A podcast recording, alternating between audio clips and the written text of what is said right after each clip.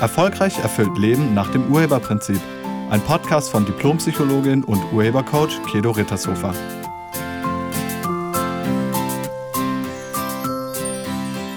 Hallo, herzlich willkommen und schön, dass du da bist. In diesem Podcast geht es um Mangel. Also Mangel bedeutet, dass von etwas nicht genug da ist. Und die Frage ist, was tun, wenn man immer im Mangel ist, also wenn man immer irgendwie denkt, dass es nicht reicht. Wie kommt man da raus? Wie kann man das verändern? Kennst du Mangel? Hast du vielleicht manchmal zu wenig Geld oder zu wenig Urlaub oder zu wenig Zeit oder zu wenig Aufträge oder zu wenig Kunden? Oder denkst du manchmal, du könntest irgendwas verpassen? Das ist Mangel. Und Mangeldenken ist ziemlich verbreitet. Wir hier in Deutschland, wir zählen nämlich zu den reichsten Menschen auf der Welt. Unser Land ist voller reicher Leute. Uns geht es wirklich gut. Im Vergleich zu anderen Ländern sowieso. Wir zählen hier zu den Superreichen. Aber wenn man mal so durch die Stadt geht und den Leuten ins Gesicht guckt, das sieht nicht so aus. Den meisten ist es irgendwie nicht bewusst. Die meisten sind irgendwie im Mangeldenken gefangen. Ihr ständiger Begleiter ist Sorge oder Angst und Misstrauen haben sie sowieso. Denn das, was man gerade hat, das könnte einem ja wieder weggenommen werden oder verschwinden oder nicht halten. Die meisten Menschen haben den Mangel in ihrem Kopf, nicht auf dem Konto. Also da ist kein Mangel, kein wirklicher Mangel im Leben. Und doch stehen sie gedanklich in diesem Mangelbewusstsein. Man nennt das ein Leben auf dem Mangelstandpunkt. Der Mangel ist immer da, völlig unabhängig vom Kontostand oder von den Ergebnissen, die man so hat. Es gibt reiche Menschen, die im Kopf arm sind. Und Mangel ist ein Fass ohne Boden mit entsprechenden Auswirkungen. Wenn du im Mangel lebst, dann hast du Misstrauen und Angst und Sorgen. Und du lebst wie unter Strom, die ganze Zeit. Du bist immer irgendwie angespannt, weil du hast immer irgendwie Angst und Sorgen. Deine Gedanken sind permanent im Wenn-Dann-Karussell gefangen. Also, wenn ich den und den Kunden nicht kriege, dann haben wir nächsten Monat keine Chance mehr. Oder wenn ich nicht sofort zurückrufe, dann verliere ich den. Oder wenn ich nicht rund um die Uhr für meinen Chef erreichbar bin, dann werde ich entlassen. Oder wenn ich den Termin nicht halten kann, dann verliere ich den Kunden. Oder wenn ich nicht auf alle Bedingungen meines Kunden eingehe, dann verliere ich den. Oder ähm, wenn ich nicht alles alleine mache, dann wird das nix. Oder wenn ich mit dem Auto fahre, dann finde ich bestimmt keinen Parkplatz. All das ist Mangeldenken und all das ist ein wahnsinnig angespanntes Leben. Aber woher kommt das? Weil wir sind mit Mangel nicht geboren. Kinder sind überhaupt nicht im Mangeldenken. Die kennen das gar nicht. Und wenn man darin nicht geboren ist oder wenn man das nicht natürlicherweise hat, dann ist das anerzogen oder gelernt oder übernommen. Und gelernt heißt, vielleicht hast du irgendwann mal Mangel erlebt und hast dir vorgenommen, das soll dir nie wieder passieren. Und jetzt guckst du immer darauf, dass es ja nicht wieder passiert. Oder eben halt, du hast es übernommen von deinen Eltern, von deinen Großeltern oder irgendwelchen Bezugspersonen, die Mangel erlebt haben und dir gesagt haben, dass das ganz, ganz schlimm ist und dass man das auf keinen Fall ähm, erleben sollte. Außerdem haben wir uns gesellschaftlich auf Mangel geeinigt. Das ist gesellschaftlicher Konsens. In unserer Gesellschaft sind wir davon überzeugt, dass es irgendwie nicht reichen könnte. Und es wird uns eingeredet, dass Mangel gefährlich ist. Aber ist das so? Und das Interessante ist, wenn wir das glauben, also wenn wir glauben, dass es Mangel gibt, dass es nicht ausreicht, und wenn wir das dann in unserem Leben aufrechterhalten, dann hat das einen Nutzen, sonst würden wir das nicht machen. Du lebst im Mangel oder im Mangeldenken, weil du einen Nutzen davon hast. Wie gesagt, du würdest es nicht machen, wenn da kein Nutzen wäre. Wir machen alles, was wir machen, aus einer für uns positiven Absicht heraus. Also wir erhoffen uns einen Gewinn davon. Wir machen das aus einem Grund für einen Zweck. Wir erhoffen uns etwas dadurch zu bekommen oder etwas zu vermeiden. Und dann ist die Frage, was ist denn der Nutzen hinter dem Mangeldenken? Naja, und da gucken wir doch mal hin. Also zum einen ist dieses Mangeldenken ein genialer Motor. Wenn du im Mangel bist, dann wirst du aktiv.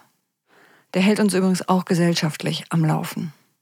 Wir können uns nicht ausruhen, wir müssen immer weiter schaffen, schaffen, schaffen. Und die damit verbundene Angst, die hält uns in diesem Hamsterrad des Müssen, Müssens. Wir haben eine Aufgabe, wir werden gebraucht und außerdem ist das überlebenswichtig. So, das ist dieser Motor, dieser Mangelmotor.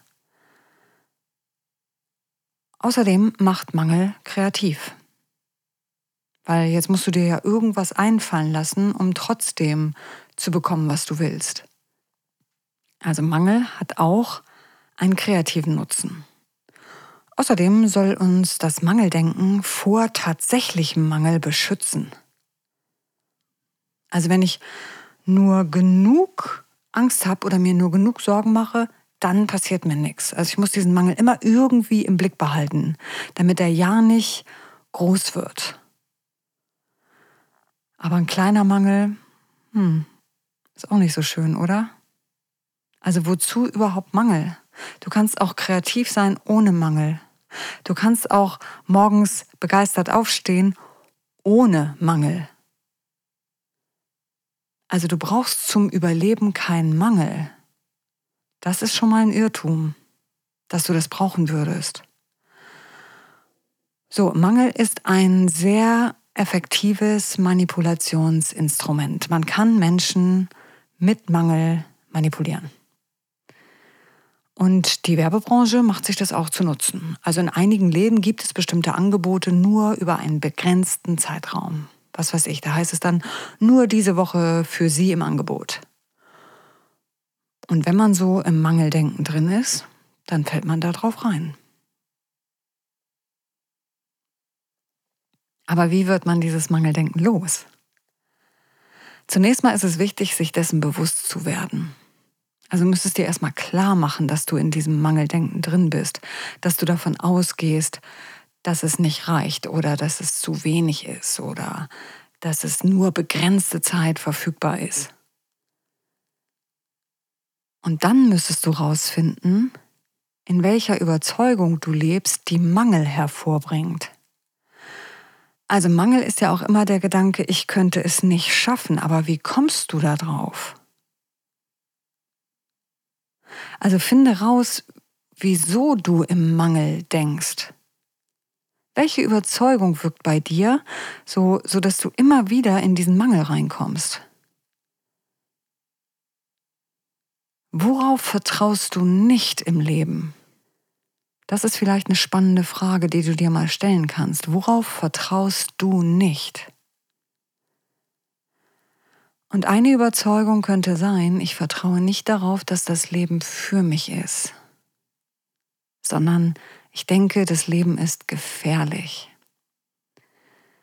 Wenn du in dieser Überzeugung lebst, dann ist es klar, dass du dir Sorgen machst, dass du Angst hast.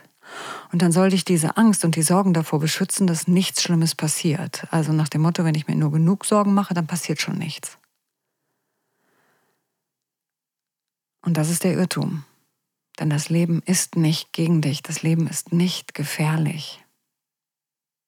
Aber wenn du das denkst, dann lebst du auf dem Standpunkt von Ergebnisse sind eine Folge von Zufall, also es könnte passieren.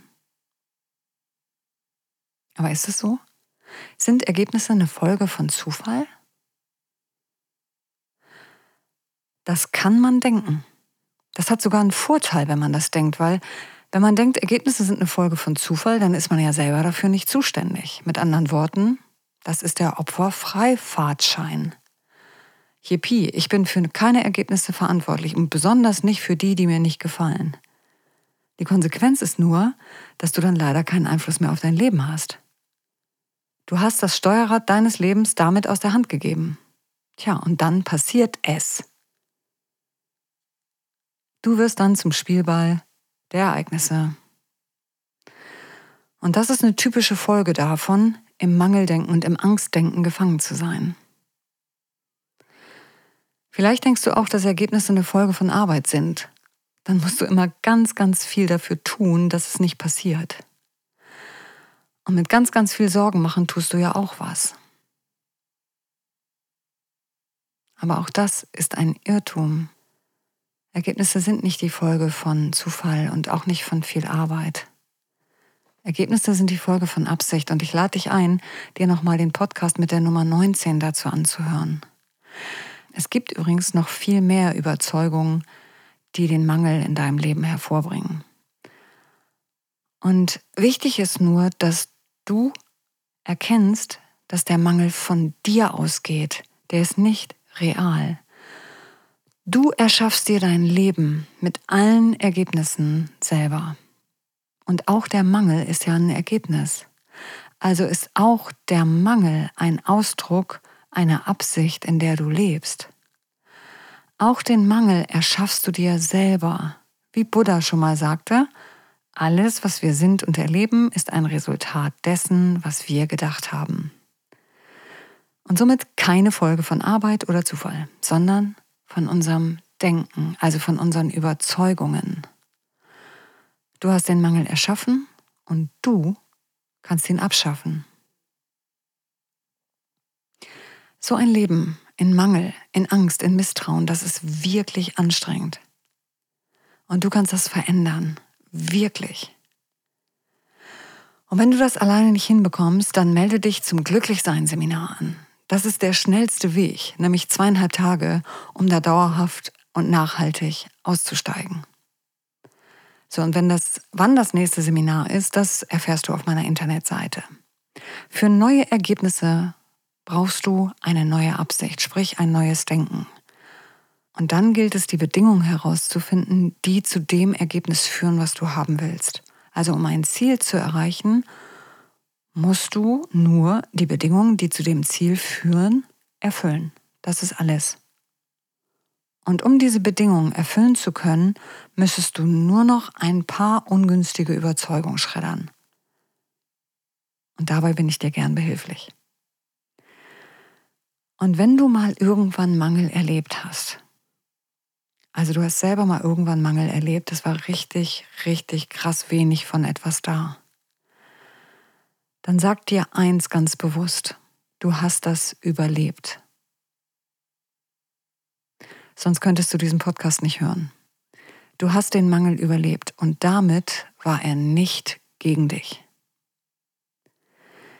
In diesem Sinne, ich danke dir fürs Zuhören und ich wünsche dir eine Woche voller Fülle, voller Liebe und voller Vertrauen. Vielen Dank. Sei nett zu dir und zu anderen. Tschüss. Sie hörten einen Podcast von und mit Diplompsychologin und Urhebercoach Kedo Rittershofer. Wenn Sie mehr über die Angebote von Kedo erfahren wollen, schauen Sie im Internet unter www.urheber-prinzip.de. Vielen Dank und auf Wiederhören.